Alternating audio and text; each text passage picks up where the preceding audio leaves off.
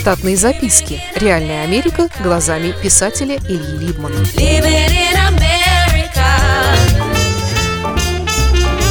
Кое-что про актера Алика Болдвина. Хотелось бы сказать кое-что об особенно знаменитом в последнее время американском актере Алике Болдвине.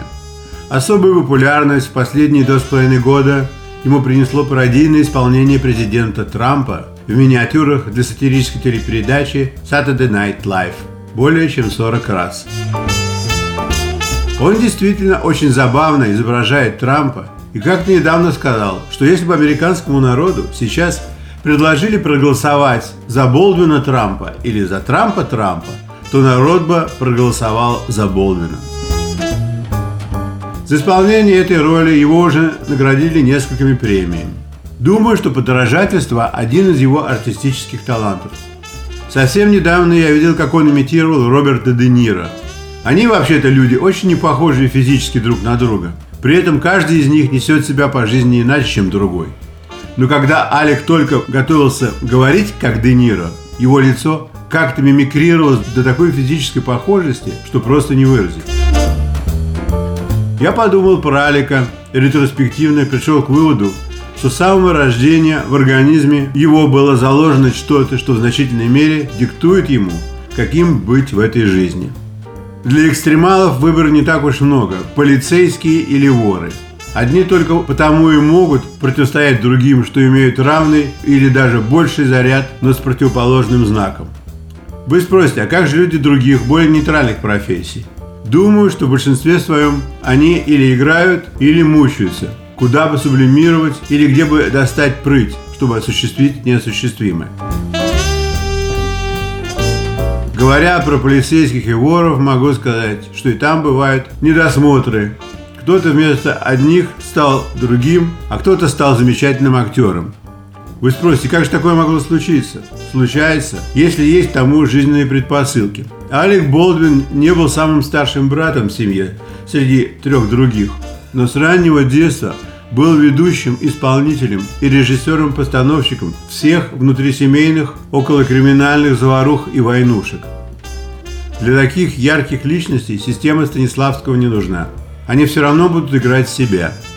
Их пытаются протолкнуть на что-нибудь иное, но зрителя так просто не обвести вокруг пальца. Для него характерный стереотипен по умолчанию. И даже если роль удачно состоялась, ее все равно будут считать не больше, чем шуткой гения. Все эти заигрывания с большой культурой, многотысячные подношения радиостанции классической музыки есть всего-навсего жест с его стороны и способ списания доходов. С другой стороны, и самому актеру это не слишком надо. У него все проработано. И ракурсы головы, и слащавая улыбка с оттопыренными губами, неспокойный взгляд, быстрый поворот сильно тяжелого кабаньего тела и, самое главное, его публика. Болдвин приносит сценарий много своего личного. Не всегда сценарист может знать, как ведет себя с подчиненными начальник отдела бывшей школьной були – по-русски форма дедовщины. Он с успехом пользует школьную туалетную привычку, вытирая описанный палец об рук Бразос пиджак подчиненного. Такой актер – настоящая находка для продюсеров. Он украшает вещь до ее полной неузнаваемости в лучшую сторону. Его умение пришивать к жилетке рукава просто гениально. Однако что-то из организма не оставляет его в покое и в реальной жизни. Распад семьи, и легкие публичные скандалы с дочкой сделали его мишенью для желтой прессы. Пять лет назад пару раз случалось, что наезжал он на папарацци фотографов на улицах Манхэттена. Все, кому надо, знают, где он живет, его приблизительно точное расписание входов и выходов на улицу. А дальше просто везение. Если Алек пойдет в нужную сторону, то папарацци стоят на всех четырех углах. За удачное фото можно заработать 500 долларов, а можно и по морде. Все зависит, как ляжет карта. А потом, естественно, разборки с удержанием в пользу пострадавшего. Пять лет назад я написал Алику письмо с предложением инсценировать его выход из дома одновременно в трех направлениях, трех загримированных под него громил с последующим рукоприкладством и топтанием камер ногами. Естественно, что все это будет заснято и представлено в прессу. Как же будет замечательно и показательно, что неистовый Алик метелит одновременно разных папарацци в разных местах в одно и то же время? Он мне не ответил. И вот на прошлой неделе он опять попал в историю с рукоприкладством. Кто-то пытался занять его парковочное место, которое было зарезервировано для его машины. Алик был арестован городской полицией.